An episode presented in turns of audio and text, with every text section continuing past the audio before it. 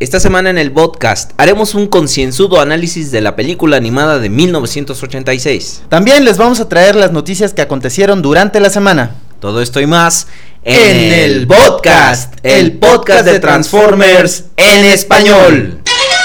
Más ágiles que Mudflap. Más fuertes que Megatron nobles que Starscream. Su escudo es de un Autobot. Son los güeyes del podcast. Interpretado por los super mediocres comediantes Rodrigo y Gerardo. Con Webbings Prime.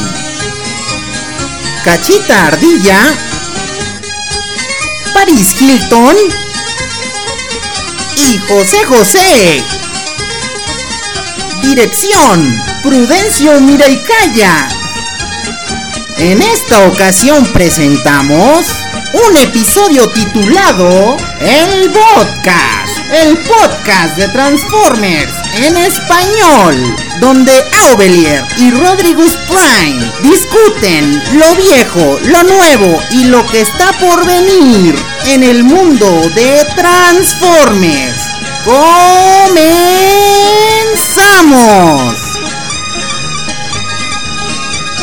No contaban con nuestra astucia. ¿Qué tal amigos y amigas? Saludos. Los saludamos aquí desde el podcast, el podcast de Transformers en, español. Eh, sus amigos Rodrigo's Prime y Ovelier, cualquier parecido con Ovelier es mera coincidencia. Pues qué tal, bienvenidos a una edición más de este podcast que es para ustedes. De nosotros, pero para ustedes. Muy elegantemente puesto. Ay, güey, está, está, ¿Qué te hace la silla? Ay, ay, cuidado, cuidado. pues bueno, amigos. Chiflando y aplaudiendo. Pues bueno, les damos la bienvenida a este, el séptimo episodio de... siete. ¿Puedes creerlo? Híjole, yo Lo que no puedo creer es... Puedo creer que lleguemos a siete. Lo que no puedo creer es que ustedes los oigan. Exactamente. Y hay quienes hasta dicen que dos a la semana. Sí, de, hora y media. ¿no? no, saben lo que dicen. Sí, de por sí estamos locos. Sí, no, está terrible. Terminaríamos ya en una institución. Pero bueno, amigos y amigas, esta semana les tenemos preparado algo muy especial. Se trata nada más y nada menos que de un análisis de la película del 86. Un hito en la historia de Transformers. Transformers. Claro que sí, para eso nos vamos a ayudar. Eh, esta vez le dimos un descanso al calculando Calrissian 3000. Sí, todavía no terminan de repararlo, pero ya yo creo que pronto va a estar con nosotros. Regresa con, con, las modificaciones, exactamente. y esta vez nos estamos, nos estamos valiendo de un invento de, de, de nuestro amigo el doctor Chunga. El buen querido doctor Chunga nos mandó un aparatejo para poder hacer este análisis. Ok, ahí vamos a ver la película. Es una tele cochina ahí con algo arriba, pero bueno. Eh, dice el doctor Chunga que este es el Deluxe Mega Voyager Líder Ultra Concienciador. El doctor Chunga. Pero bueno, también ya no es del doctor Chunga porque pues la compramos, ¿no? Sí, claro, ya nos la dio, ya se friega. Sí, nuestros 15 pesos nos costó para que pues, ahorita venga, pero bueno. vamos, sí. Vamos a ver la película y regresamos.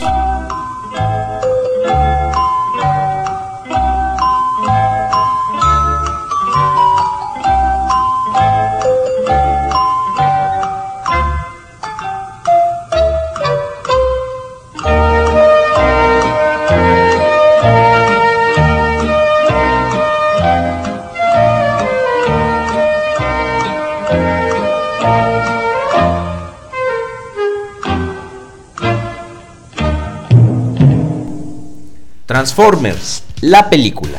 Pues bueno, vemos que mientras un planeta gigante devorador de otros planetas amenaza, los Autobots y los Decepticons siguen en la parte más cruenta de su guerra. Sí, ya eh, vemos que la película se está basando en el año dos, de, bueno, se está ejecutando en el año 2005 y los Decepticons ya tienen dominado el planeta Cybertron y los Autobots quedaron relegados a las lunas de Cybertron. Y a una pequeña base en la Tierra que con el tiempo resultará ser Metroplex. Después de varias batallas donde caen muchos de un bando y caen otros tantos de otro, vemos que hay nuevas apariciones de nuevos personajes Y el próximo objetivo de este planeta enorme, Unicron, es devorar nada más y nada menos que Cybertron. Ahora toca a un nuevo líder de los Autobots detener esta nueva amenaza que amenaza tanto a Autobots como a Decepticons. Claro. Y en la película, bueno, se va presentando durante todo el trayecto de la historia. eh, la nueva aparición, como tú bien comentas, de nuevos personajes.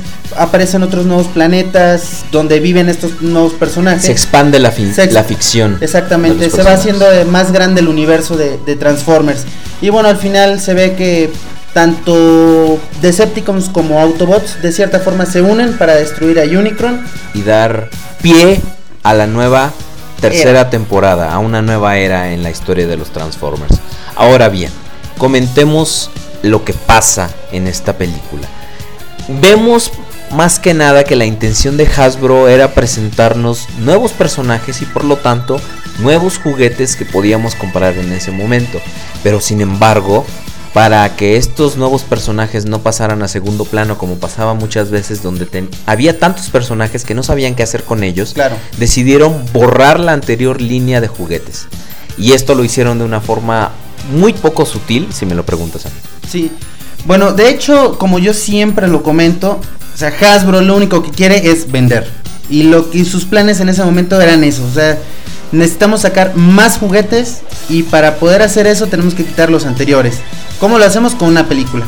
¿No? Entonces la película de Transformers también ya se venía haciendo desde mediados de la segunda temporada de Transformers. Justamente, ¿no? exactamente. Pero aún así no tuvieron el tiempo suficiente para realizarla y la sacaron muy de golpe. O sea, lo hicieron muy apresurado y esto les valió en error enorme, al final de cuentas.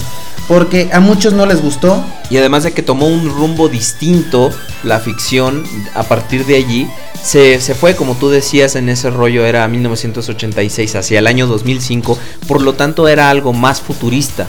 Claro. Que la estética y por lo menos en lo personal lo agradable de los Transformers an- de las series anteriores era que así como te podías encontrar un camión que parecía Optimus Prime, Sí. podías encontrarte Una vagoneta que se pareciera a Ironhide o. Justamente, o podías ver en la televisión, o si ya de plano eras un soldado o algo así, podías ver un F-15. Sí, claro, podías ver un Starscream. Justamente, cosa que no pasó, se fueron a lo futurista y toda la estética cambió, incluso las aventuras después post película ya eran a nivel cósmico, ya Sí. no era solo la Eh, Tierra. ya los personajes eran mucho más estilizados, los que los querían hacer como que muy futuristas, ¿no? Tenemos a Coop, que es una camioneta pero futurista, o sea, nunca vas a ver una camioneta como esa.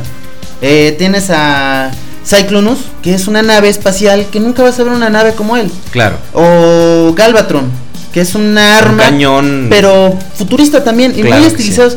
Y realmente, para mí, la, la imagen que tenían como, como figura en la serie animada, bueno, en la película, no era tan buena como la que se presentaba desde un principio. Así es. O sea, se veía todavía más actualizada, se veía más moderna.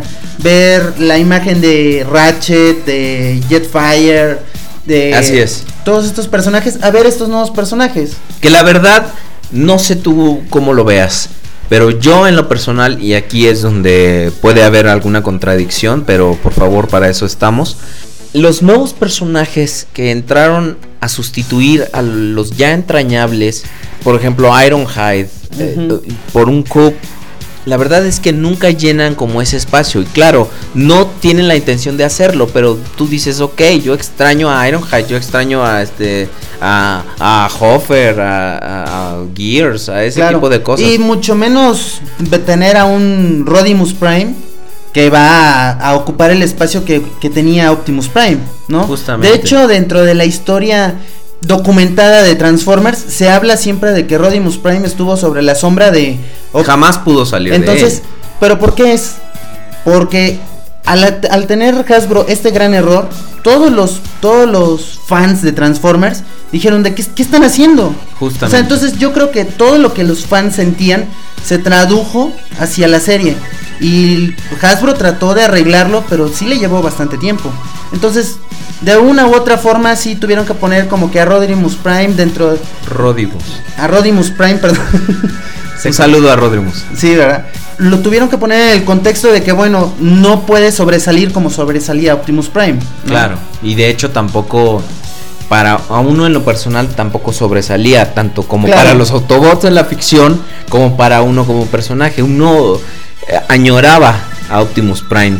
eh, Siempre era Ultra Magnus el que estaba detrás de, de, de este de este personaje, de Hot. Rod Sí. Y este parecía realmente que el que era el líder era Ultra Magnus, porque era el que siempre tenía la iniciativa de decir, tú vete para allá, tú vete para allá, tú haz esto, tú haz lo otro. Y Rodimus como que siempre nada más estaba de aquí para Sí, allá. la verdad y- es que como arco de personaje desde, Claro. desde su inicio está como mal construido porque eh, eh, es como esta analogía del chavo, por ejemplo, yo lo veo siempre, el chavo que embaraza a su morra Ajá. cuando, cuando ya está, está muy joven, o sea, le cae una responsabilidad muy grande. Ponle tú que no es un hijo, Sí. pero digo, tiene a todos los Autobots a su cargo y este Sí, y squinkle no sabe qué hacer. no sabe qué hacer. Exactamente. Y además en la película también desde el principio están planteando que este cuate es un impulsivo, por lo cual matan a Optimus Prime. Justamente. Entonces- y ahí llegamos al tema escabroso y como a lo más controversial de la película. Claro. La muerte de Optimus Prime. Un hito en el, la ficción de los Transformers. Claro.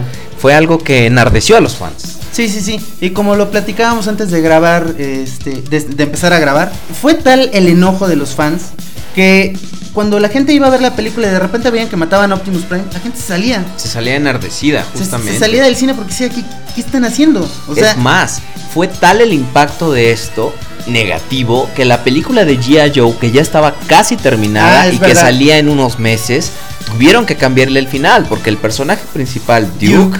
se moría. Lo cambiaron a que estaba en coma y que regresaba. Sí, sí.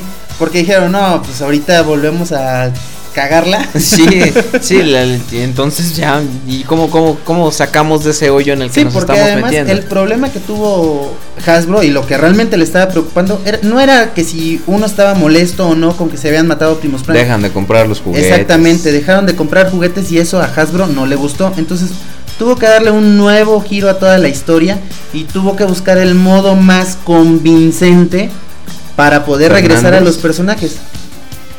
Sí, convincente. Fernández. A ver. a Chiste malo, voy ganando. Me tocaba a mí el chiste malo. Te friegas. Uy, compañero.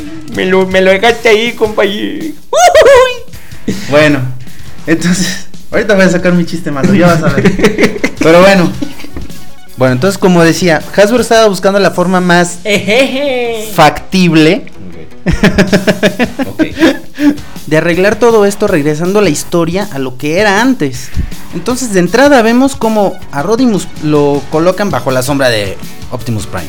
Y vemos como algunos personajes van perdiendo peso y de hecho en la tercera temporada no hay tantos personajes. O sea, ya la, la cantidad de personajes no son tantos. Yo creo que igual tenían pensado sacar una cantidad inmensa de personajes y no lo hicieron. ¿Por No, qué? porque ya no les funcionó de la misma claro, forma. ¿Para qué voy a sacar más personajes si no los voy a poder vender? Pues tú dices de Rodimus Prime, pero a los, a los Decepticons tampoco nos fue tan bien. Digo, nos cambiaron a Megatron por Galvatron. Que eso ya fue otra historia completamente. Digo, Megatron con todo y su desventaja táctica que tenía. De repente era un líder hasta carismático, ¿no? Claro. Cosa que no pasaba con Galvatron. Digo, a mí como personaje, te voy a ser sincero, Galvatron me chocaba horriblemente. Su, es- este ángulo de la locura, y entiendo la forma de, de- de- de abordarlo, pero nunca terminó de convencerme. Digo, es algo novedoso, pero tú dices, güey, ya que se armen los madrazos. Sí, lo que pasa es, bueno, cuando Galvatron, na- rena- bueno, cuando Megatron renace como Galvatron, Ajá. sí tenía todavía el, la chispa, digamos, que, que era eh, Megatron. Sí. Porque sí dice, bueno, ahora lo que voy a hacer es que les voy a poner... Voy a destruir. voy a la destruir matriz. la matriz y voy a derrotar a los Autobots por completo, los voy a destruir. Pero Unicron, al, da- al tener ya eh, poder sobre Galvatron, lo empieza a torturar. Lo empieza a torturar y es con esto que empiezan a plantear la onda de que Galvatron va a ser un personaje totalmente distinto de lo que era Megatron. Así es. O sea, este cuate es un loco desquiciado. No, bueno, si tú Y tuvieras realmente- plasma en el cerebro, también estarías loco. Sí, pero- por eso se vuelve loco. Porque lo mandan cuando acaba la película, explota Unicron y Mega, eh, Galvatron sale volando y cae en un, eh, en un cráter lleno de plasma y allí queda. Y de hecho de ahí lo rescatan los Decepticons en las cinco caras de la oscuridad. Sí, bueno, pero no, pero, lo que la- lo- es pero lo que lo no, vuelve lo loco, que lo vuelve ¿no? loco es la tortura que le No, estaba lo que lo haciendo vuelve Unicron. loco No, es no, el- no, no. es el la tortura plasma que le estaba haciendo. Unicron es lo que lo vuelve no, loco. hay un capítulo donde se explica que el plasma es lo que lo vuelve loco. Señores, si ustedes tienen alguna sugerencia o dicen, ¿ustedes qué creen? Que lo volvemos a un rin o que lo vuelve loco el plasma o la tortura de Unicron, nos pueden escribir a podcastcontacto.gmail.com. Por favor, escríbanos, no sean gachos, aunque sea para mentarnos la madre. Pero bueno, esto ya será en la sección del correo. Pero eh, definitivamente este ángulo, retomando, ya Sí, para claro, no divagar, claro. Este ángulo de la locura, o sea, nunca me terminó de agradar. Sí, a mí tampoco. De hecho, Galvatron es un personaje que a mí nunca me ha gustado. No, Por no, eso, no, para nada. Porque realmente una personalidad no tiene, simplemente está loco. Sí, no tienes, por ejemplo, el conflicto, digo, que tampoco se exploraba demasiado, por ejemplo, ya dejas de tener el conflicto de un Starscream, que, que por cierto vuelve a regresar después, pero no, te, no tienes el conflicto, por ejemplo, de Starscream con Megatron, no tienes eh, las cosas como tan memorables. Soundwave fue Claro. relegado a un papel De menos que secundario. Sí, sí, de hecho, bueno, Megatron daba la oportunidad de todos sus demás lacayos de que pues, trataran de sobresalir de entre, de entre ellos, ¿no? Tal cual lo hacía con Starscream, pero Galvatron ni No, O sea, Galvatron Galvatron era, agarraba, yo y disparaba y, ya. disparaba y decías, ay, ya, ya, que, que haga algo contra los Autobots. Pero, bueno, realmente como personaje no tiene, es un personaje unidimensional, Sí. no tiene realmente nada que, que, que dar. Entonces estamos de acuerdo que los nuevos personajes no pudieron llenar ese rol que tenían los anteriores. Creo que eso es algo que la película del 86, con todo y lo bien hecha, de lo pasablemente hecha que está, llega, o sea, no, no puede llenar el vacío que ellos mismos crearon. Crearon, exactamente. Fue un error. O sea, Justamente. definitivamente fue un error. Y sí les, les costó bastante. Les costó dinero y les costó pérdida de fans y les costó muchísimo. Ahora, sin embargo, también vemos que la película es el parteaguas para introducir un nuevo elemento a la ficción de los Transformers, que se trata nada más y nada menos que eh, la famosa matriz de liderazgo. Así es. Que bueno, también ya más adelante en la tercera temporada explican exactamente qué es la matriz, ¿no? Y en qué consiste. Exactamente. Y bueno, también llegan nuevos personajes como los Quintesson. Los, los Quintessons que son después descubrimos que son incluso los, los que crean a los Transformers, que son los habitantes originales del planeta Cybertron. Eh, vemos también que empiezan a tener un poquito su agenda por debajo del agua. Vemos cómo manejan su, su sistema, este, de, entre comillas, aunque ustedes no me vean, de justicia. Vemos también la, la- la aparición de, por ejemplo, vemos a un Spike, un Spike mucho más grande, Sí. que, que la verdad que ya tiene un hijo, Daniel. que tiene un hijo y que pasa a ser el hijo Daniel como el sustituto para su, para su padre anteriormente, pero Claro. pues no llena, o sea, es más molesto que, que, que Sí, la- carismático. Sí, de hecho, el doblaje que se hizo en Latinoamérica es la voz que tiene es terrible. Sí, o sea, es Eso terrible. Me, salió como hentai. ¿no? Yo no veo hentai, no, no, no. no. Eres una finísima persona, siempre lo he dicho. Pero bueno, simplemente los, los nuevos personajes no llenan por completo. Y Hasbro dice: No vamos a sacar más personajes. Definitivamente. Pero, digo, hasta eso supieron aprovechar de los errores que tuvieron para poder enmendar todo esto. Y es entonces cuando en la tercera temporada dicen: Vamos a ver cómo le hacemos para enmendar todo el relajo y el error tan grave que cometimos. Y entonces es cuando ya los Quintessons tienen una participación mucho más protagónica. Y es lo que tú comentas, ¿no? O sea, que ellos son quienes han creado a los Autobots. Bueno, a los Transformers. A los Transformers en general. Ahora hagamos un paréntesis y hablemos de Unicron. Unicron vemos que es como eh, al principio en, en esta encarnación, porque ya después en los cómics se traería que es uno de los Transformers eh, iniciales junto con Primus y ese tipo de cosas. Pero aquí Unicron es como la representación de la maldad. La maldad por ser malo simplemente. O sea, devora planetas para energizarse. Y vemos que su escala era inmensa. O sea, era un Transformer enorme. Que después Hasbro quiso hacer un juguete y no le salió hasta como 15 años después. Sí, que claro. pudieron darnos el de ¿Es Armada o es Cybertron? Es Armada. Es, es de- Unicron de Armada, Sí, precisamente. porque ya luego fue Energon Ujú. y ahí fue que salió en color negro con, con verde. Sí, qué feo, yo prefiero. A mí el- sí me gusta. El normal. chido. Por, por, pues, por cuestiones de, Sí, de sí, sí. geunescas. Pero bueno. Geunescas. Claro. Eh, vemos, vemos que la escala de este personaje es tan grande, y aquí hago un paréntesis porque soy freak del doblaje. La voz es la, la, la voz en inglés es, de- es el último papel de Orson Welles, de, de aquel legendario director del Ciudadano Kane y esas cosas. Es el último papel en su filmografía. Pero bueno, eh, la cosa es que este personaje al principio vemos, no sabemos de dónde sale, no sabemos eh, cuáles son exactamente sus motivaciones, solo sabemos que lo único que lo puede detener es la matriz de liderazgo. Vemos que tiene enorme Y poder. además, ¿cómo es que saben que es la matriz quien lo puede tener? Tampoco se sabe. Justamente. ¿Cuál es el motivo, la razón por la cual la matriz tiene ese poder? No se sabe. pues si ni Todo eso- nosotros sabíamos de la matriz. Sí, claro, entonces todo eso eh, fue error tras error tras error que lo tuvieron que arreglar y todo lo arreglaron hasta la tercera temporada. Justamente, de hecho vemos que la presencia y la influencia de Unicron se sigue sintiendo eh, a través de toda la tercera temporada. Su cuerpo es destruido, su cuerpo es, su cuerpo es destruido y su cabeza pasa a ser la nueva luna de Cybertron. De Cybertron, exactamente. Pero vemos también que, que- que ahora este, este personaje juega un rol más principal. Vemos que él es quien reformatea a, a Megatron en Galvatron. O Galvatron. Es que ya ya ves Sí. que le decían Galvatron. Vemos que él también es el que crea a los nuevos personajes de los Decepticons. A los Whips, a Cyclonus, Scourge y bla bla bla bla bla bla. Pero realmente nunca se nos explica en la serie hasta el llamado de los primitivos, que es un capítulo, de dónde sale Unicron. Exactamente. Y uno se decepciona cuando sabe de dónde sale de dónde sale Unicron, que tiene un origen mucho más rico y más entretenido en los cómics. Sí, pero bueno, también tienes que tomar en cuenta que cuando son las series animadas no pueden ahondar tanto como es en un cómic. En los cómics siempre hemos visto que hay miles de historias paralelas Así para poder dar, para poder terminar de, atar muchos cabos, pero siempre en las series animadas tienen que hacerlo de forma como muy rápida porque también van por temporadas. Así es. Entonces, digo, tomaron la esencia, ¿no? De lo que era Unicron y de su nacimiento.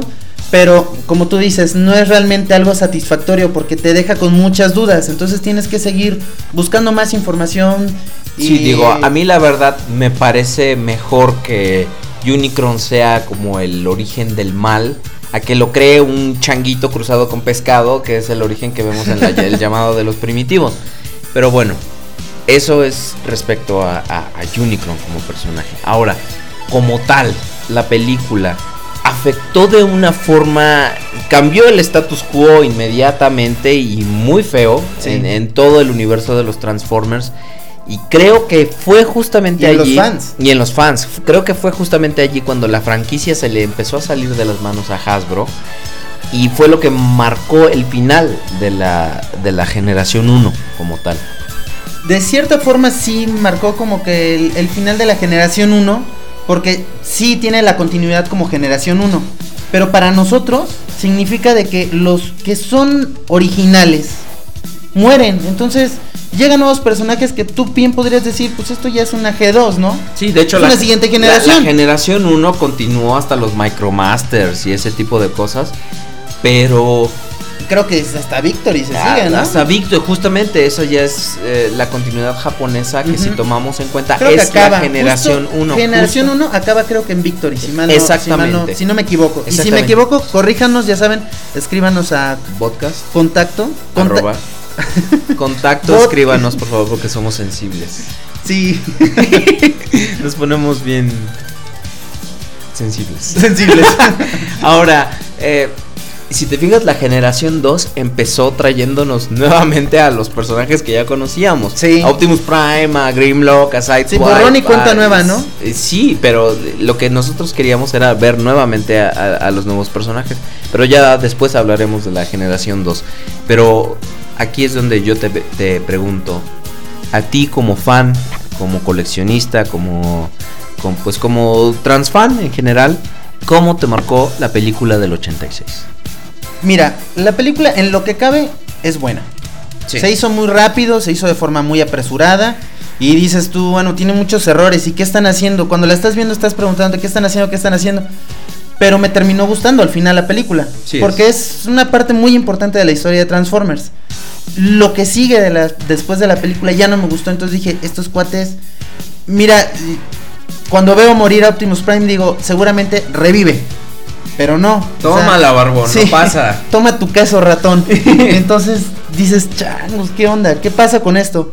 Y yo, como coleccionista, si acaso figuras que tengo, pues es nada más a Rodimus Prime. Nada más. Y de ahí fuera no tengo ni un Galvatron, no tengo un Cyclone, ni nada de esas figuras. No me interesan, no me gustan, simplemente no me agradan. Prefiero lo que era las primeras dos temporadas. Todos los personajes tan ricos y que tenían tantas, aunque eran muchos, Sí, y pero muy, eran era muy, muy. Y era muy difícil conocerlos a todos, pero sabes quiénes son. Y sabes y conoces sus personalidades. Con una vez que salían en un, en un capítulo, sabías qué era, cuál era su personalidad. Y entonces te identificabas automáticamente con el personaje. Y eso era bastante bueno. Se perdió y eso ya definitivamente no me- a mí no me, no me ha agradado. Pero bueno, la película me gusta, sí me gusta porque sí, te, como te digo, es una parte... animación Eh, está, sí, está y es una parte muy importante de la historia de Transformers. Y ahora yo te pregunto a ti, y como fan y como coleccionista, ¿qué impacto tuvo la película en ti? Pues, eh, pu- pues para mí como fan, la verdad te voy a ser sincero, no recuerdo haberla visto cuando estaba pequeño. Eh, por eso de repente cuando, cuando empezaron a transmitir Headmasters y todo esto aquí en México, yo veía, bueno, ¿de dónde rayos salió Rodimus Prime y, y ese tipo de cosas? Pero hasta ahora que ya puedo apreciarla más, que ya puedo verla y ver con un ojo crítico y ya siendo un trans fan consumado, puedo decir que está sobrevalorada. Creo que la película sí es un hito en la historia de los Transformers, pero creo que como tú dices, de repente está plagada de errores, la producción está acelerada, se- hay gente que alaba el soundtrack de Vince DiCola, que es música electrónica, que a mí la verdad no me gusta para nada. Los nuevos personajes no son para nada carismáticos. Los anteriores se van de una forma muy fea, como lo comentamos antes de comenzar a, a grabar, fue la forma más asquerosa y sutil que Hasbro pudo haber encontrado Encontrado. de mandar a, a todos los personajes a chiflar a su Mauser.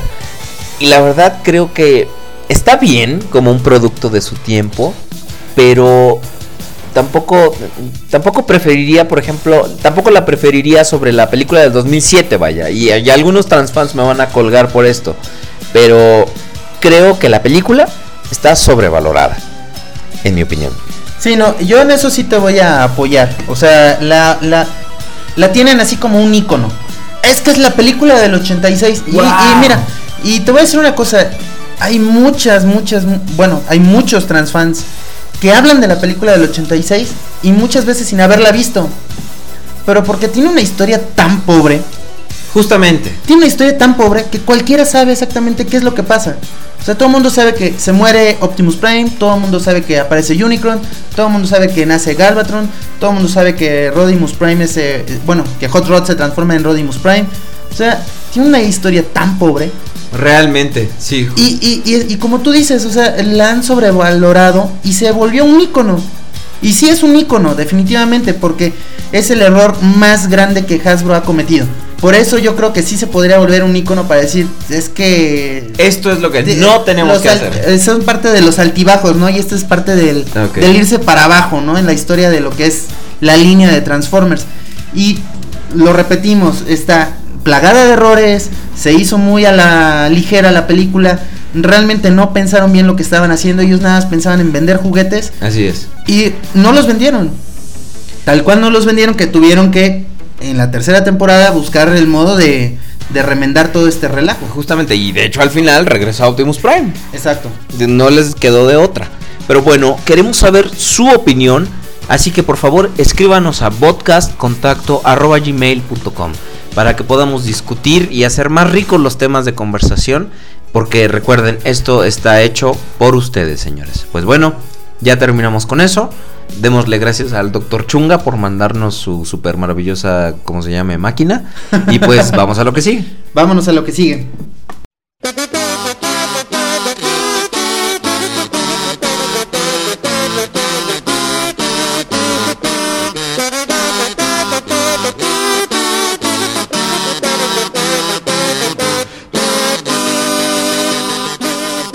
Sucedió en la semana?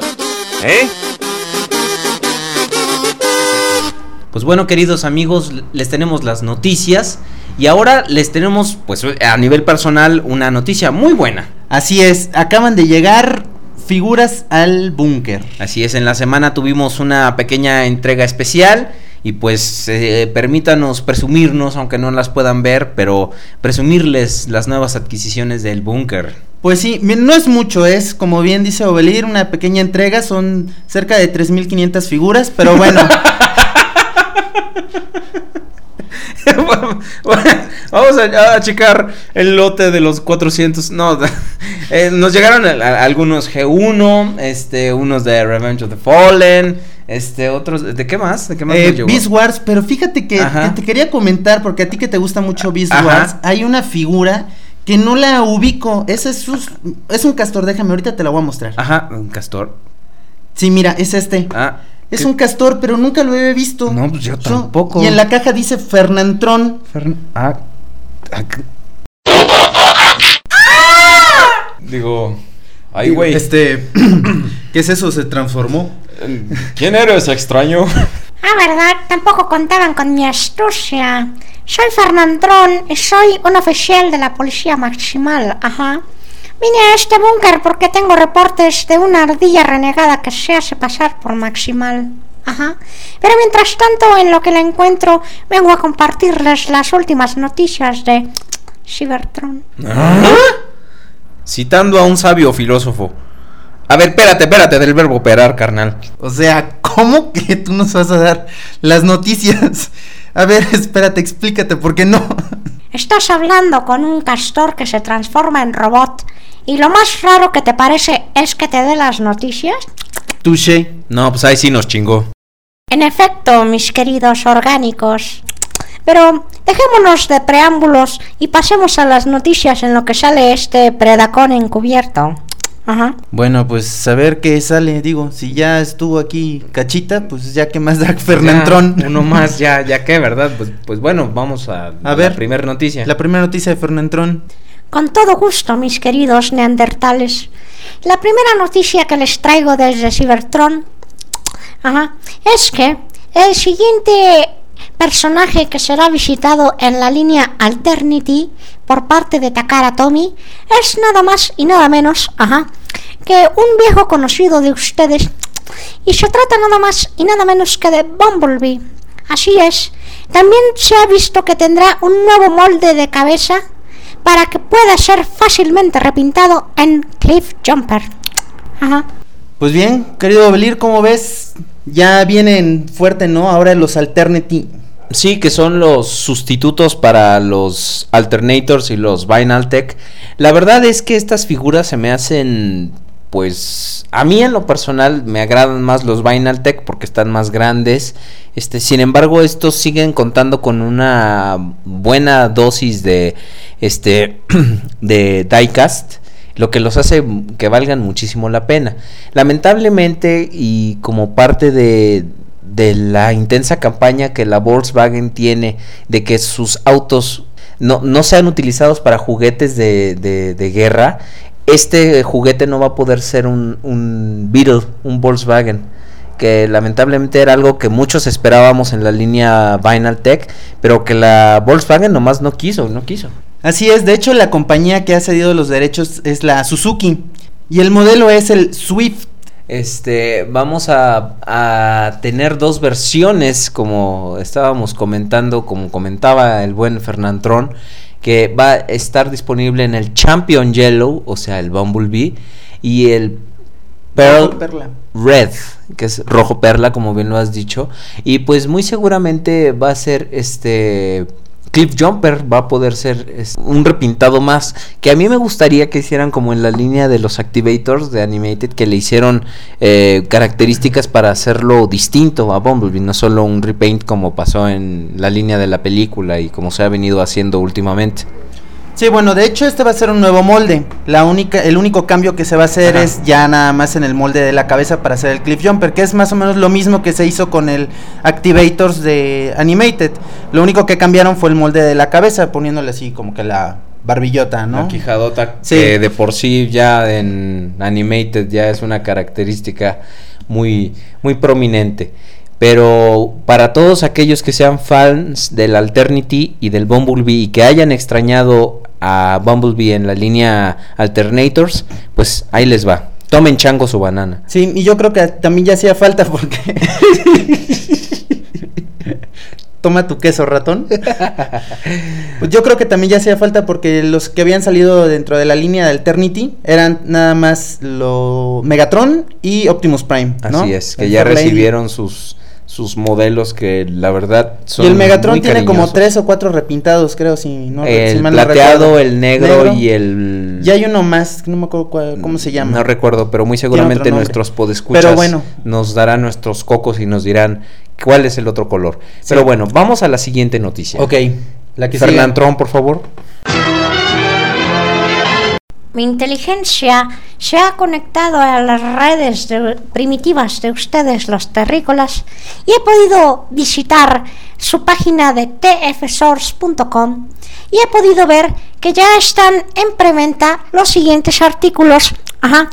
Para los que gusten ordenarlos. Se trata nada más y nada menos que del Night Morpher Commander, que es el Optimus Prime para todos ustedes primitivos que no lo sepan, que se transforma en una locomotora del siglo XIX.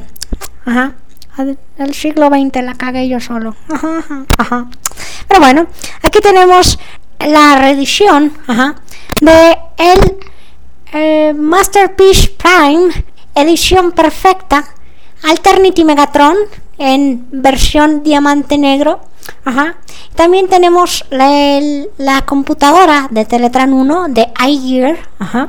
el DIA Commander, mm, ajá. El, los Gear of War que ahora están listos para ser enviados. Así que si alguno de ustedes tiene interés en uno de estos pequeños artículos de plástico para satisfacer sus necesidades existenciales, ajá, pues ahí lo tienen.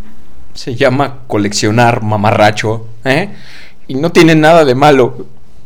Aunque mi papá nunca me haya abrazado. Ya, ya, ya, ya, Abuelir, ya, ya, ya, ya, ya, ya, ya. Ah, Fernandrón, ve lo que ocasionas. Pues bueno, así es, ya están en preorden eh, los siguientes customs y algunas figuras de... Ya, tranquilo, Belir, ya, ya, respira hondo, respira hondo.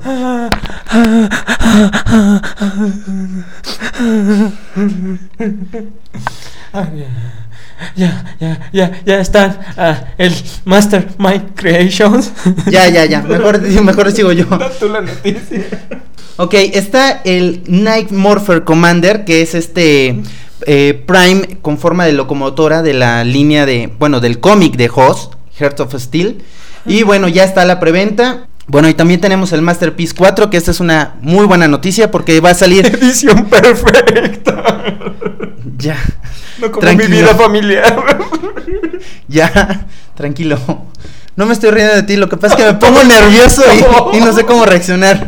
ya, tranquilo. Pues eh, sí, les, les comentaba, es una gran oportunidad porque, pues bueno, va a salir obviamente en un precio mucho más ac- accesible y pues ya vamos a poder adquirirlo quienes no lo tengan. Bueno, me incluyo entre ellos. También el iGear TF007 Computer Control Center, que este es el arca con, donde viene Teletran y se puede colocar... Ya, tranquilo. Los Transformers de la línea de Classics, que bueno, están más o menos a la escala de lo que va a ser este playset. También ya está en preorden el Dia Commander Trailer Set, el TFC 004 Gear of War accesorios. Estos son. Que estos, bueno, es un paquetito de armas para colocarle a los Classics. Se le coloca a Inferno, Mirage, Sizewave y bueno, algunos otros, ¿no? Striker. Ah, son Striker, creo. Y bueno, entonces quienes estén interesados en adquirir estas figuras para su colección, pues están ya en preorden dentro de TF Source. Bueno, igual ya están en BBTS. Ya tranquilo, te voy a dar una pastilla de Valium, güey, para que te calmes. Aun- Aunque Valium se quede sin pastillas. Llevan dos chistes malos en este episodio. Ok, Fernandrón, por favor, ¿nos podrías dar la segunda noticia? Y procura no. Te cortaste tus trenzas. Y procura no lastimar los sentimientos de Ovelir, por favor. Pues bueno, para no, para no herir susceptibilidades, ajá. Ahora les voy a dar una buena noticia para variar, sobre todo para los que son demasiado avaros como tú, Rodrigus. Es que la compañía Takara Tomy ha puesto en una en el Tokyo Toy Show 2009, ajá, ha puesto en exhibición el nuevo Buster Optimus Prime, que como bien comentaban ustedes, es una versión muy mejorada del Optimus Prime clase líder de Revenge of the Fallen. Ajá.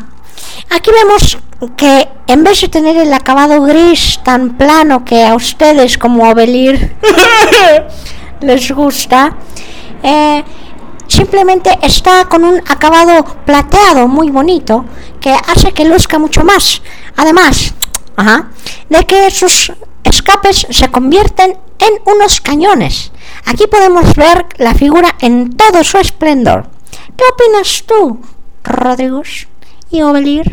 Así es, pues ahí tienen, como ya se los había yo comentado desde antes, pues va. Pues ya está saliendo, venir. sí, está saliendo y si ya lo sacó Takara Tomy, no tarda en Ha- Hasbro en sacar también la misma edición para Estados Unidos y obviamente es lo que va a llegar a, a México, como lo que se podríamos llamar La serie premium. La serie premium.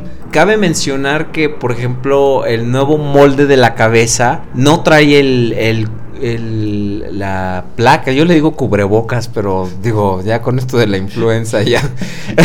que este Prime tiene una boca moldeada. No sabemos si todos los acabados van a ser así como en esta figura. Digo, es una pieza de exhibición para una feria de juguetes. Pinta mucho para hacer el caso. Puede ser como un acabado cromado o más bonito. Sí, mira, de hecho el acabado que tiene es el mismo acabado que le hicieron al final a las figuras premium.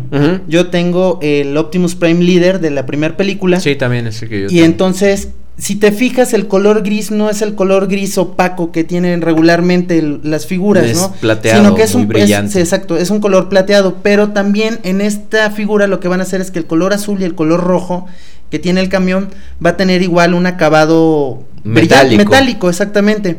Digo, no es un cromo ni mucho menos, pero sí va a tener la, pintura, el acabado de color metálico. Bueno, también otra cosa que estamos viendo por las imágenes que nos muestra aquí el castor engreído es que las, al parecer las llantas van a seguir siendo de plástico, gracias a Dios, porque Takara nos puede sorprender en cualquier momento, entonces puede decir, ahí les van llantas de goma. Entonces, eh, estamos a la expectativa de ver qué pasa con este. Sí, es algo que todavía no se sabe. Y mira, definitivamente, como tú estás comentando, de repente nos avientan y dicen, ahí están llantas de goma.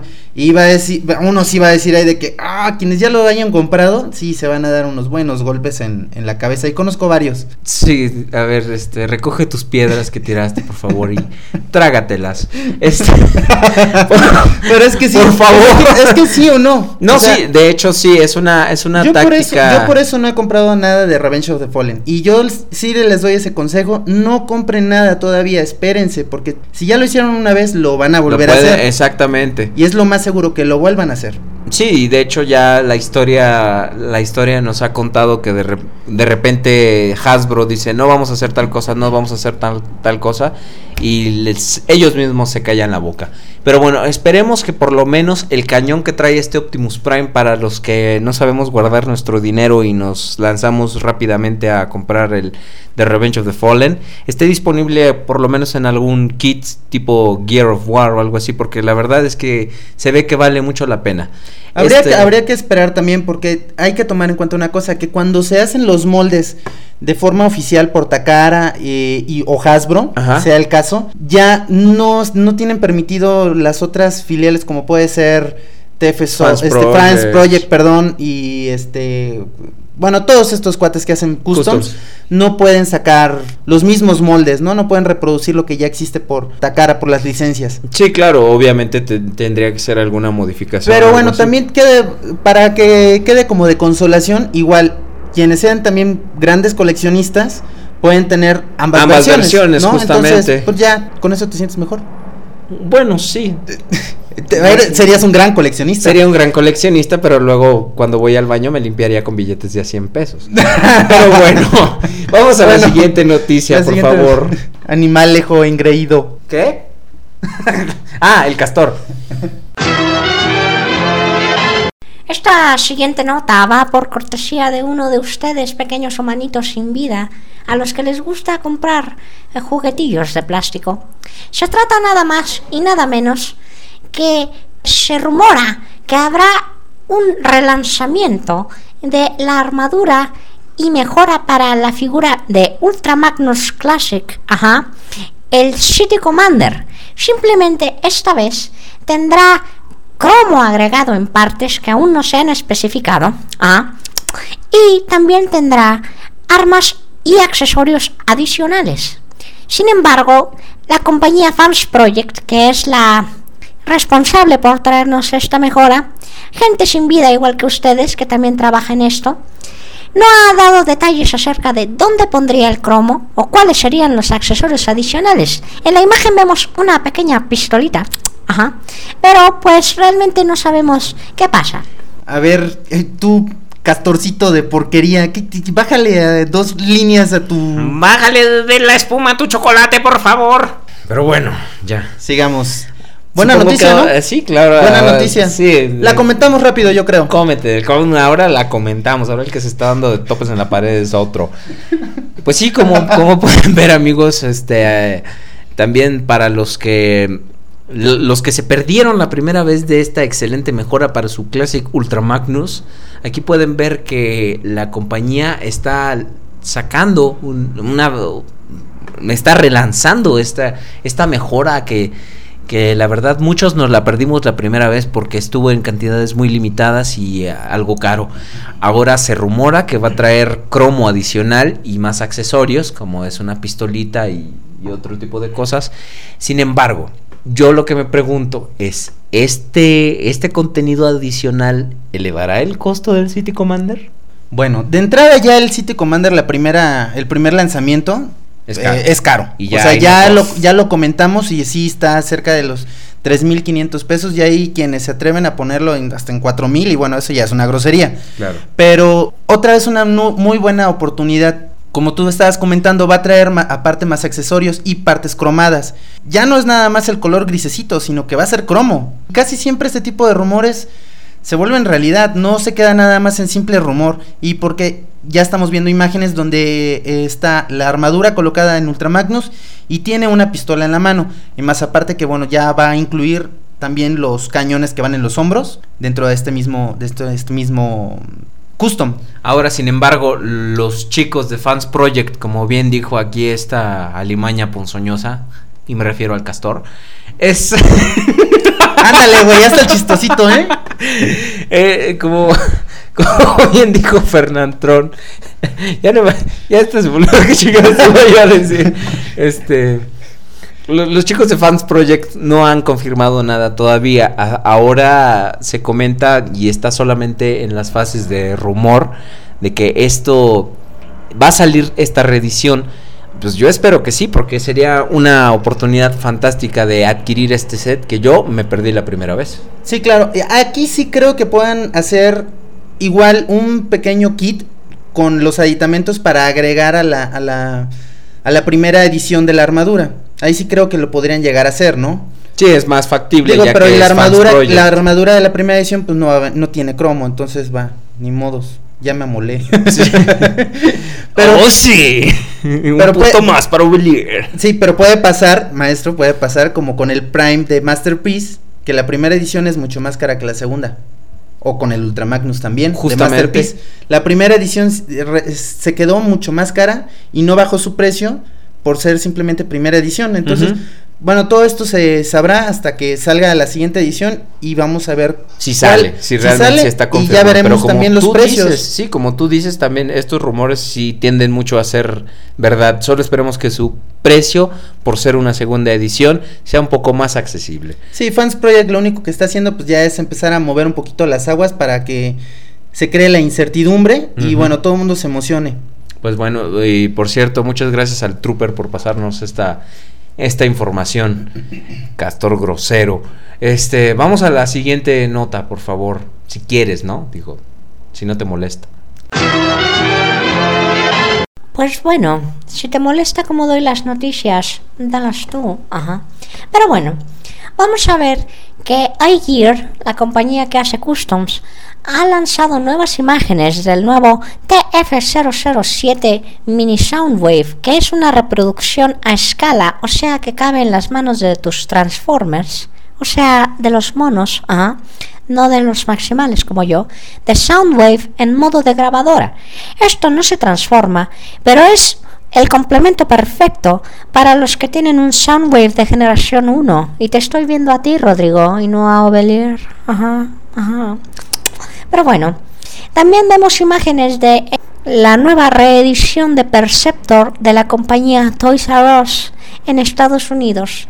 Aquí puede, ver que, puede verse la reedición de este juguete que tiene uno de los modos alternos más raros entre los Transformers, pues el único otro microscopio con el que sale es con Scalpel. Muchachos, Pues, pues, pues- pues la única razón por la que no tengo un Soundwave es porque no quiero, fíjate. Por eso. Ok, pero bueno, buena noticia. Este- Sí, esta, sí, sí, muy esta- esta figurita chiquitita, chiquitita, debe de medir aproximadamente unos 6 milímetros de altura. O sea, es una cosa pequeñísima y está muy bien detallado. Muy buenos acabados que tiene por lo que vemos en las imágenes. Y en una de las imágenes se muestra cómo está la grabadora dentro de la mano de Ultra Magnus Masterpiece. No, no, no, yo no voy a decir nada. Digo, yo, yo, no tengo un Soundwave. Yo, yo no puedo decir nada. Bueno, entonces sí está bastante, bastante... Ya, tranquilo. Sí, estoy haciendo berrinche y qué. Bueno, pues es una muy buena figura por adquirir. Quién sabe qué precio vaya a tener. Pero No, todavía por no te he dicho nada del precio. Pero tú, tú no digas nada entonces. Cállate. Cállate tú. bueno. Oye, ¿qué onda con este Fernantrón? Nos está poniendo. Está, Está amarrando navajas, güey. está, está muy feo. Ya no me gusta. Trae a cachita. O al Ahorita ya- huevo. Ahorita echamos una cachita señal, güey. O al huevo. O José José. No, el huevo no, porque el huevo se pone muy loco. Ah, sí. Bueno, y este güey que está muy tranquilo. Que... Bueno, síguele. Y bueno, eh, la figura de Perceptor.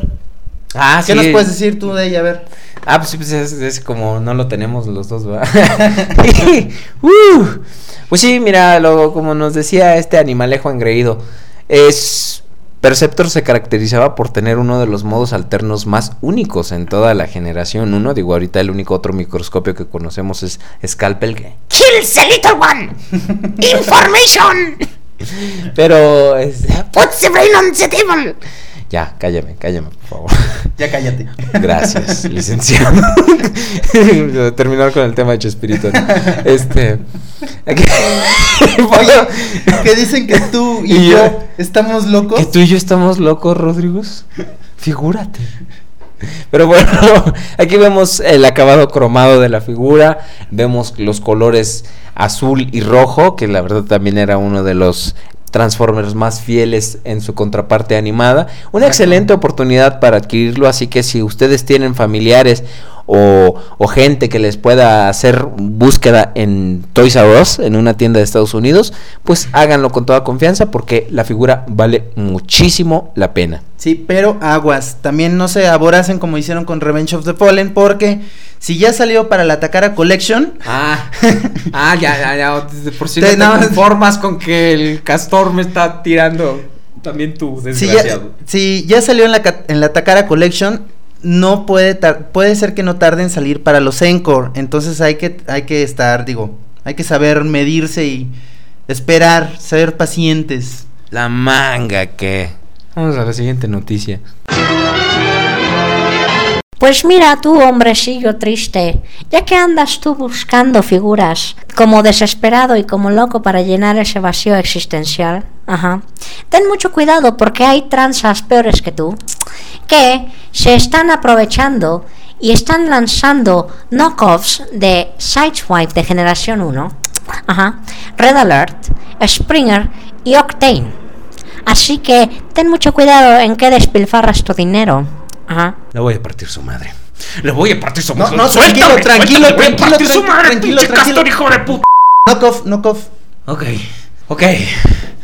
Ah, eh, Hemos recibido informes de que hay gente sin escrúpulos que está lanzando knockoffs de generación 1 Sideswipe, Red Alert, Springer y Octane. Ah, entonces se le recomienda a toda la gente que ande buscando figuras coleccionables de generación 1 que tengan cuidado y que chequen las señales. Por lo general, la impresión en las cajas de estas figuras que claman ser vintage originales es de mucho menor calidad. Los colores son más tenues, más chafitas. Las calcas tienen otro tipo de, de brillo. No están cromadas. ¡Le voy a partir su madre, el hijo. No están cromadas donde deberían estar cromados. Así que por favor tengan mucho cuidado. Por lo general estos knockoffs son de un precio más o menos razonable, entre unos 30 dólares, 35, ¿no? Sí, bueno, de hecho Vamos los tomar mi knockoff. pastilla, ahí sí. De hecho los knockoff, eh, los más caros que se sabe, tienen un precio alrededor de unos 1500 pesos, pero estamos hablando de pues, ya los grandes, ¿no? Como un Devastator, Bruticus y todos estos. Pero bueno, hay, hay, hay, sí, sí, sí, también. Mm. Bueno, no, no sé, no, no conozco la lista completa de Sí. knockoff que hay, pero sé de alguien que me la podría dar. Entonces, este, sé que me estás escuchando, así que luego me la pasas. la lista. La lista. Pero Entonces, bueno, eh, pero es una opción más al final de cuentas. Hay quienes no pueden conseguir algunas figuras que uno, hay algunas que ya son muy difíciles de conseguir. Y bueno, un Sizewipe, un Red Alert no son tan fáciles. Y creo que es una buena oportunidad para adquirir a un precio razonable una figura, tenerla de por mientras, digamos, en lo que puedas Sí. llegar a conseguir una, una original. Y si tomamos en cuenta la cantidad de encores que están saliendo, Sí. la cantidad de este eh, de reediciones que han salido Sí. de G1 como la Takara Collection, las de Hasbro, Las de incluso, Hasbro, que ¿cómo se puedes llamaban? contar las, este, los eh, reissues, o sea, los... sí tienen un nombre, no recuerdo cómo se llaman los de Pues Takara. mira, yo y si conozco- luego juntas los knockoff que hay, fácilmente podrías estar Podrías tener una G1, un- una G1 casi de buen completa. nivel. Sí, Pues mira, yo conozco sí, a alguien creo de que- buena fuente que Ujú. tiene un swoop, este, knockoff. Ujú. Y la verdad es que está muy, muy bien hecho. Mira, hay compañías que se dedican a hacer estos knockoffs. Sí. Y hay, y algunos hacen incluso figuras para las que Takara y Hasbro ya no tienen el molde, como es el caso de Will Jack. Alguien suge- sugería que por qué Hasbro no contrataba a estas, eh, estas compañías, les daba los materiales oficiales y que ellos eh, ayudaran a continuar los Transformers, porque algunos están haciendo knockoffs de, de figuras que ya están descontinuadas. Eh, no son legales, pero algunos, algunos, solo algunos tienen buena calidad. No estamos fomentando su compra, pero como bien dice Rodríguez, es un buen sustituto en lo que te llega un original a más o menos buen precio. Así es, y como tú estabas comentando lo del Swoop, y es muy bien sabido esto, hay muchas figuras knockoff que tú la pones una al lado de la otra y no hay diferencias. Son O sea, imperceptibles, claro. No hay diferencias, así definitivo. Si acaso tal vez puede llegar a ser en la impresión de las cajas y ese tipo de cuestiones, pero ya lo que es la figura en sí, muy pocas diferencias al final de cuentas. Y bueno, también todo depende de la compañía que las esté realizando y la calidad que esté colocándole a cada una de estos, de estos knockoff, ¿no?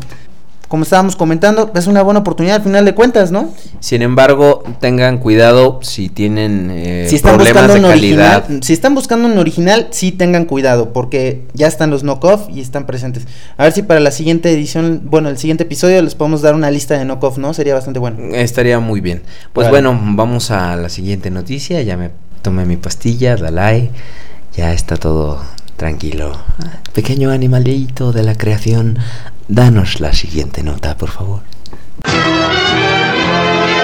han salido a la luz nuevas imágenes de el set Gear of War 2. Ahora, esto no tiene tantos accesorios como el anterior, solamente tiene dos rifles. Uno para el Alternity A01 y un rifle estilo clásico, con ambos con función LED. Esto quiere decir que prende y apagan las lucecitas, por si no me estás siguiendo, mi querido Belier. Y también tiene una, un pedazo de armadura para que la puedas adaptar a tu Optimus Prime de Re- Revenge of the Fallen. Ah. Botellita de Jerez. Todo lo que digas será al revés. Pero bueno, vamos a, a discutir estos dos rifles con LEDs, que la verdad se ven muy, muy, muy, muy, muy bien. Son para los primes de diferentes rangos que van desde la Alternity hasta el Classics, el de Revenge of the Fallen, y todos tienen la, la particularidad de que la lucecita se prende y se ven geniales. Sí, de hecho, bueno, son dos modelos. Un modelo es así como más futurista, un poco eh, moderno. Y el otro es el clásico rifle de Optimus Prime. Sí, Y que es variable también para, para estar eh, adaptándolo a diferentes situaciones, que era lo que comentaba ahorita este animalejo roñoso, es que se le pueden poner distintos aditamentos como de armadura para que el rifle pueda variar su apariencia. Exactamente. Son negros y tienen fragmentos de plástico color transparente azul. Y bueno, un botoncito que hace que enciendan y prenda- eh, enciendan y apaguen los LEDs. Y Bueno, las imágenes están geniales. Los, los rifles lucen como pocos este, customs que yo he visto, ¿eh? Están muy, muy, muy buenos. Sí, la verdad es que le dan muchísimo valor agregado a, la figura. eh, y con, con esto sale un poco a, a la luz algo que yo quería. que yo quería tocar. Es que. ¿Por qué Hasbro no nos da aditamentos de tan buena calidad? Digo, estos están caros porque necesitan toda una tecnología de LED y ese tipo de cosas. Pero la verdad es que si Hasbro se dedicara a sacar cosas de tan buena calidad y con el nombre oficial de su compañía, creo que sacarían un barote. Sí, por supuesto. Ya creo que lo habíamos comentado anteriormente y es por qué Hasbro no se pone las pilas para unirse a estos nuevos talentos, porque son unos verdaderos talentos las personas La que hacen es que sí. las personas que están haciendo estos customs. Aquí hay una prueba más estos rifles y aunamos el Teletran que va a salir, bueno, el playset, Las las armaduras, los nuevos trailers para Classics, cada cosa que es una verdadera belleza y verdaderas piezas de colección al final de cuentas porque tienen una calidad excelente. Y le aumentan el valor a tus figuras. Exactamente, y Hasbro la verdad es que, pues, ¿por qué no lo, no lo está haciendo? ¿Quién sabe? Pero va, qué bueno que hay personas que están haciendo todo esto. Y bueno, imágenes aquí, ya estamos viendo un Classics. Que la verdad es que se ve, le aumenta muchísimo, como comentaba, el valor a, a- a la figura. Hace que se vea, que se, que se vea mucho mejor. Sobre todo eh, esta sensación de estar disparando es, es algo pues muy, muy, muy padre, ¿no? Que, Sí, que claro. le aumenta mucho el, el valor de juego a Y tu es que, figura. además- si es que juegas con ellos. Sí, claro. Y además, fíjate, ¿qué hay de la el del rifle que trae, bueno, que es parece como una especie de metralleta corta, Sí. que trae el Classics este de Optimus Prime a comparación de esto. ¿Qué hay? No, para una nada, diferencia nada abismal. Entonces, vas a preferir mil veces colocarle un rifle de estos a tus Primes que colocar o a cualquier otra figura que colocárselo, que colocarle los que traen de Hasbro, ¿no? Que la verdad es que ni bien pintados están al final de cuentas. No, no, no, no. Pues seguimos, seguimos viendo este, este set que, tam- que esperamos a que esté para preordenar. Podemos ver una foto donde le, le da otro look completamente distinto al Optimus Prime de Revenge of the Fallen, sin la necesidad de, de tener, ¿cómo se llama? El, de esperar la, la versión booster de, de Takara Tomy. Vemos que tiene los dos rifles en las manos y esto hace que sea como mucho más fiel a la encarnación en la en la película. pantalla, claro.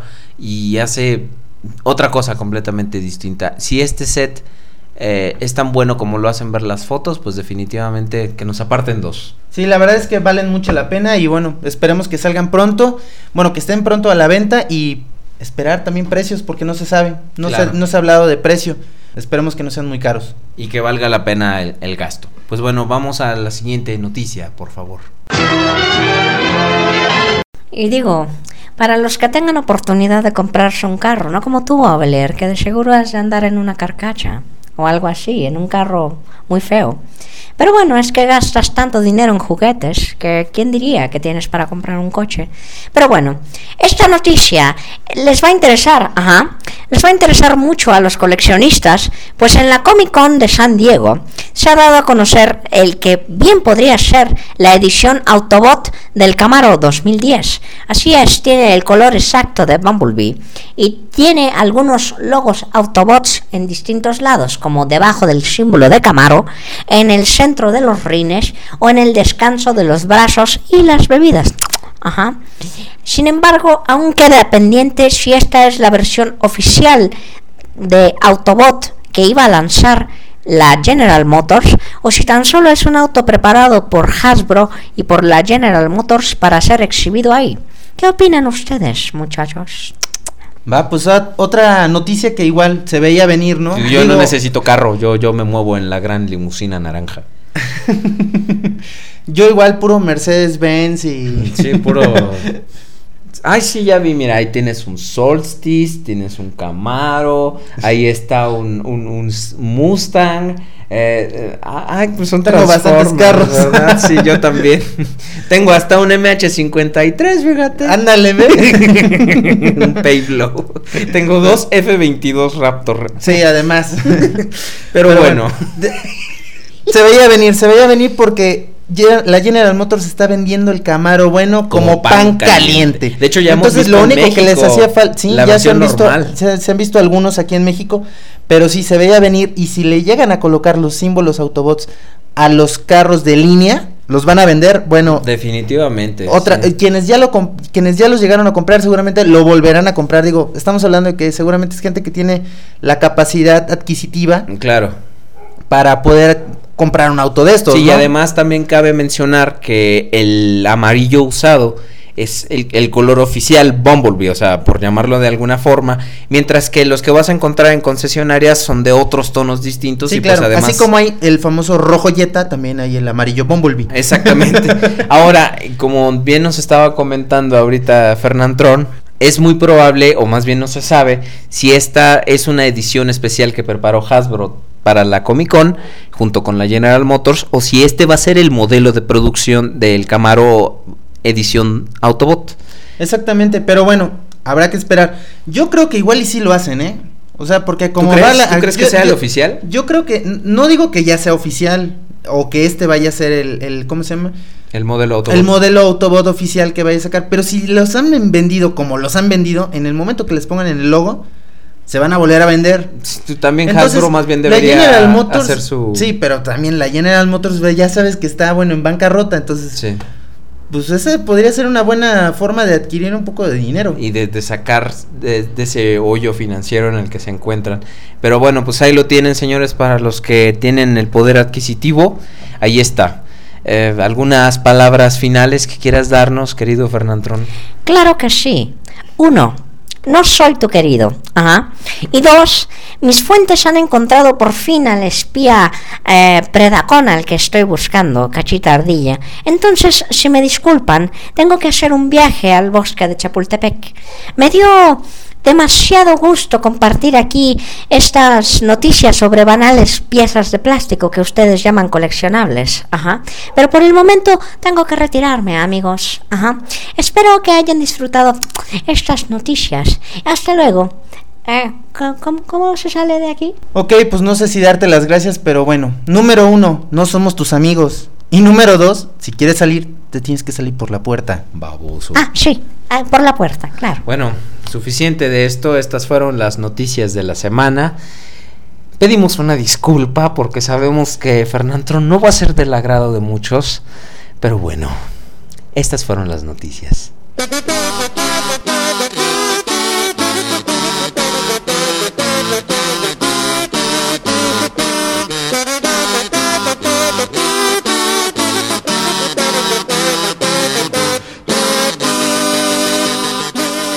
¿Qué sucedió en la semana? ¿Eh? Pero bueno, otra vez, suficientes noticias, ¿no? Creo que ya es por suerte que pasó, pasó la, el fervor de Revenge of the Fallen. Sí, ya por lo Entonces, menos tenemos ya hay buenas noticias. noticias, hijos. Porque ya la verdad es que Revenge of the Fallen, Revenge of the Fallen, Revenge of the Fallen. Oh, espera, Michael Bay se tiró un pedo. Noticia. Noticias, No, sí. A Michael Bay se le, se le esca- se le escapó el parachute, güey. Pero bueno. Como pueden darse cuenta, somos finísimas personas. Pero bueno. eh, Ya poco a poco va saliendo el cobre, como se pueden dar cuenta. Claro que sí, ya que agarramos confianza. Sí, ya vamos agarrando confianza con los podescuchas, entonces, pues ya Pues va saliendo el cobre al Nos final de oyen las mismas tres personas. Sí, ya somos amigos, eh, carnales, hermanos. Sí. Brothers del alma. Pero bueno, eh, espera, ¿qué es eso que oigo? Llegó el correo, vamos. El correo ya llegó anunciando su canción y gritó con emoción. ¡Correo! Oh, mira, Ovelir, llegó el correo. ¿Qué tal les pareció nuestra nueva cortinilla? Les dije que, les- que iba a conseguir una cortinilla, ¿no? Espérate, ¿por qué soy yo la perra? Pero No sé. Mejor no digo nada, güey, sin comentarios. No, no. hemos llegado a la sección donde discutimos los correos que ustedes son tan amables de mandarnos a podcastcontacto arroba gmail.com en lo que Rodrigo se priva de la risa. Vamos a el primer correo que nos llegó en la semana. ¿Eh? Ok, eh, tenemos eh, primero que nada un mail de nuestro amigo David Escobedo Jaro, que también es conocido por En el inframundo. en el inframundo del podcast como Nemec Prime. Y ya lo digo bien, amigo, claro que sí. Eh, que primero Primero ya ves que se pone luego medio Sí, que primero que ¿no? nada- que, que, no, que digan bien mi nombre. Primero, no, no, es que yo lo dije mal, lo acepto. Ahí Ya está. me, ya me dio mis cocos y Ya. y ya, ya, ya quedamos bien, ya, ya, ya somos compas. Pero bueno, ¿qué nos dice del, de en su correo? Pues nos dice que le gustaría que hiciéramos el podcast más largo, por lo menos de hora y media, pero Ajá. calma, no, ese castor horrible sigue aquí. Pero, bueno, es- lo que pasa es que sí es de repente se nos dificulta un poquito que dure lo que dura, pero dice que escuchar el, el- el podcast es uno de, de- es una de las pocas cosas que, que lo saca de, de la La mon- monotonía en la vida, pero pues dice que escribió mal mi nombre para para que yo diga bien el suyo y pues ya estamos a mano. Y pues mira, como te decía, hacer un, un, episodio es una es algo maratónico, entonces pues mira, trataremos de darle un poquito de mayor eh, Extensión. extensión al podcast para que escuches Pero a- dentro a- de lo posible. Sí, sí, siempre, sí, ¿eh? para O que sea, escuches a más personajes y más locuras y más estupideces que se nos ocurren. Y hablando Sí, de más personajes, porque fíjate que Orion Pax el otro día hablé con él y me dijo, por favor, más personajes, quiero escuchar más personajes, nuevos personajes. Mientras más ridículos sean los personajes, mejor para mí. Y dije, está bien, no te Ah, preocupes, no Orion. son ridículos, nosotros no le basta con nosotros. Sí, no le basta con los ridículos que somos nosotros, quiere aparte más personajes más ridículos, güey. Ah, pues bueno. Pero bueno, estamos haciendo nuestro mayor esfuerzo, como pueden darse cuenta. Sí, claro que sí. Ahora con 70% más ridiculeces. Pues bueno, vamos al siguiente siguiente mail. que es de nuestro amigo Trooper, que bueno, ya tenía un rato que no nos escribía. el ¿Dónde andabas? Trooper. ¿Dónde andabas, condenadote? Y bueno, él nos dice, ¿qué tal mis chavos? Excelente entrega del número 6, sigan así. Sí, bueno, seguimos igual. Nada más con la diferencia de que ya está saliendo más el cobre. Sí, sí, ya, ya, ya somos más, con un 60% más de, de guarreces. Este, el, el querido amigo Trooper nos, nos da el pitazo del, del rumor del, del Fans Project de, de la reedición del City, Del City Commander, Commander. Y pues le agradecemos que nos haya mandado esta, esta información. Nos comenta también de, de- de los personajes. Dice, a él sí le agradó José José. Este, Sí, a algunos no les gustó, pero bueno, ve, fíjate, a Trooper sí le gustó. Sí, bueno, lo que pasa es que José José de repente debido a la Múltiples borracheras la, que las- ha tenido. la dulzura de su voz no podíamos escucharlo como se debe, pero de eso se debe a nuestro enlace telefónico, pues que ya ya lo arreglaríamos. Pero pues él nos comenta acerca de los personajes que conservemos solamente a los que gustan. Y, y es muy enfático en, en un punto, que últimamente si no gustan es nuestro podcast y nosotros hacemos lo que queramos. Sí, bueno, pero sí, ok, eso ya creo que lo hemos establecido muy bien, ¿no? O sea, los personajes entran y nosotros los ponemos y si gustan bien y si no también. Les hicimos un gran favor matando a Prudencio, pero hay un problema, no vamos a, no sabemos nosotros si les gustan o no les gustan los personajes porque Si no, no no nos nos escriben. escriben. Entonces, escríbanos por favor Acuérdense. Aunque sea podcast para mentarnos la madre. es este. Podcast contacto arroba gmail.com. Yo no, yo no me sé el de tu blog, tú no te sabes el del podcast. entonces, bueno, este, pues escríbanos para que nosotros entonces ya podamos saber exactamente qué es lo que les está gustando, qué es lo que no les está gustando y así poder hacerlo más o menos para ustedes, ¿no? Que al final, como bien siempre lo hemos dicho, Es, Es nuestro, podcast podcast y vamos a hacer hacer con él lo que queramos. eh, lo que dijo él. Pero bueno. bueno, te agradecemos, Trooper. Muchas gracias por, por tu correo. Vamos al, al- al siguiente mail. Y bueno, nos escribe José, no es José José, es José a secas. Enfáticamente, José, que se, se llama nuestro fan y pues muchas gracias porque no cualquiera se, se avienta todas estas tonterías. Sí. Pero ¡Qué valor! ¡Qué valor! ¡Qué valor! eres admirable.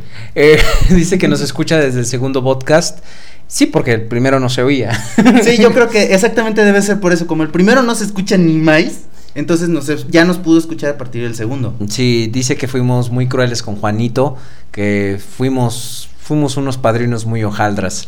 Que Prime- bueno, Primus también- lo libre estaba- de yo tener. Cuando, yo cuando estaba chavito, no me regalaban tantos Transformers, entonces bueno, No, no, no, no. hay que continuar. Venganza. Exactamente, venganza. Y bueno, ¿y qué dice? Ah, bueno, que Primus lo Que libre. Primus del- lo libre de, de- de tener algunos padrinos tan hojaldras como nosotros. Pero bueno, él, le, le agradó nuestro comentario sobre Revenge of the Fallen y nos, nos da sus puntos de vista. Eh, dice que qué bueno que Michael Bay no puso sus manos sobre Rodimus Prime o sobre los Dinobots, porque según él los hubieran matado por completo. Eh, Sí, dice pero que ya bueno. insultaron a Devastator y Mira, ya, honestamente ya hubiera sido demasiado. O sea, ya cuántos personajes no metieron, estaba atiborrada la película. Hubieran metido a los Dinobots, que realmente sí hubiera sido algo como que bueno ver. Pero Yo- con la cantidad de personajes, No. no, iban a tener. Les hubiera pasado lo mismo Sí. que a Soundwave, que nomás salían de fondo. Pero bueno, esta es la primera parte de tu carta. Y en la segunda, en la segunda, querido amigo, viene lo bueno. Así es, queridos podescuchas. Este podcast no se trata solamente de, De- juguetes y Transformers y esas cosas, Y nada. decir tonterías. O simplemente hablar por hablar. Este podcast también hay espacio para el amor.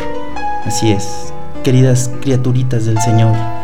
Nuestro querido amigo José. Manda un caluroso saludo desde Perú a su amiga Sisi Mirella Cifuentes.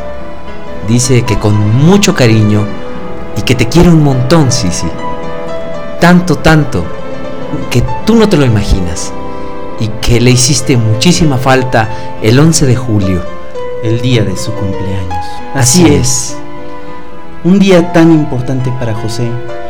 Esperaba que estuvieras ahí acompañándolo. Y tú no estabas. Y tú no estabas. Su corazón quedó vacío. Ese día no tuvo el significado que él esperaba. Así que por eso le habla a estos dos hojaldras para que te manden un saludo. Un gran y afectuoso saludo con todo el amor de José. Así es. También nos da su correo, que continuamos con el tema del amor.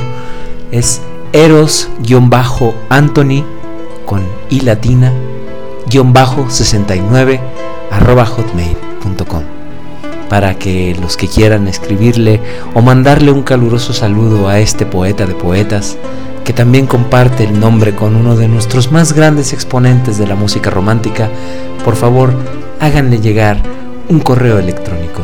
Así es, y esperamos que todos ustedes aprovechen este espacio para igual declarar su amor y llevar todo el afecto, Todo el candor, toda la melcocha, todos esos bellos pensamientos románticos que no se atreven a hacer llegar en persona. y que le hacen sentir a uno maripositas revoloteando dentro de su estómago. Para que ustedes puedan decir a esa persona especial que se lo merece, te, Te quiero. quiero. Pues bueno amigos, esta fue la carta de José Antonio, de José. Esto va para ti amigo. Muchas gracias, con dedicatoria especial. Te enviamos todo, todo, todo Lo que nos sobra.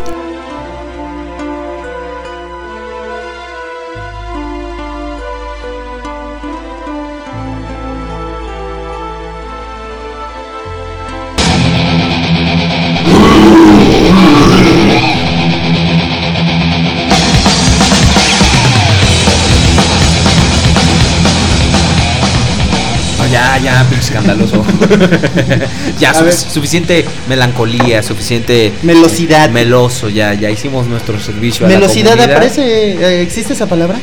Pues no lo sé, y si no, ya la inventaste, mi querido colega. Me parece muy bien. Bien. Entonces, este, bueno, pues estamos llegando ya al final del podcast de Esperamos esta séptima edición, Que les séptimo haya episodio. gustado, que les haya agradado. Recuerden, si Y les si no, gusta- siempre quedará una persona que nos escuche. Claro que sí. si no les gusta o les gusta lo que están oyendo, por favor, sean tan amables de escribirnos a podcastcontacto@gmail.com. Esperamos ahí sus comentarios, sugerencias, chistes o como en este caso del buen amigo José, eh, cartas de, de De amor. a- hacia la demás gente. Pero bueno, eh, también les recomiendo que visiten por favor el blog de mi compañero Rodrigus Prime. Todavía no te aprendes la, dire- la dirección, ¿verdad? Y tampoco lo haré, amigo. Ok, es transform and rollout blog.blogspot.com y ahí los voy a estar esperando.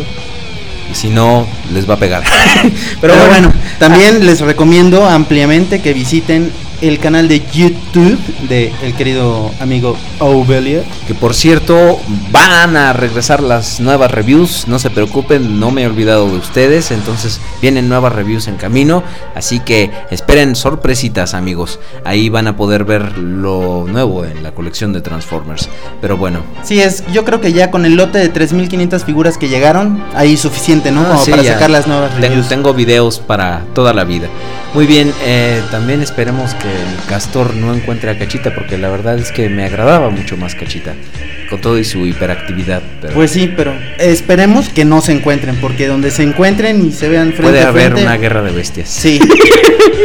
Bien bestias, güey. Pero bueno. Sobre todo el castor, güey. Hijo de la A- aparte de bestias, bien animal. Yeah, el desgraciado.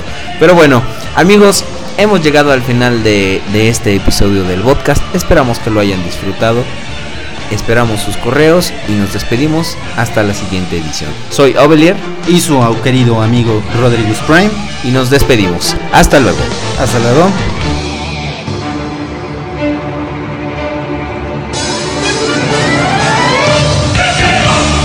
Adiós Superman, bye bye bye bye. Adiós Superman, bye bye bye bye. Adiós.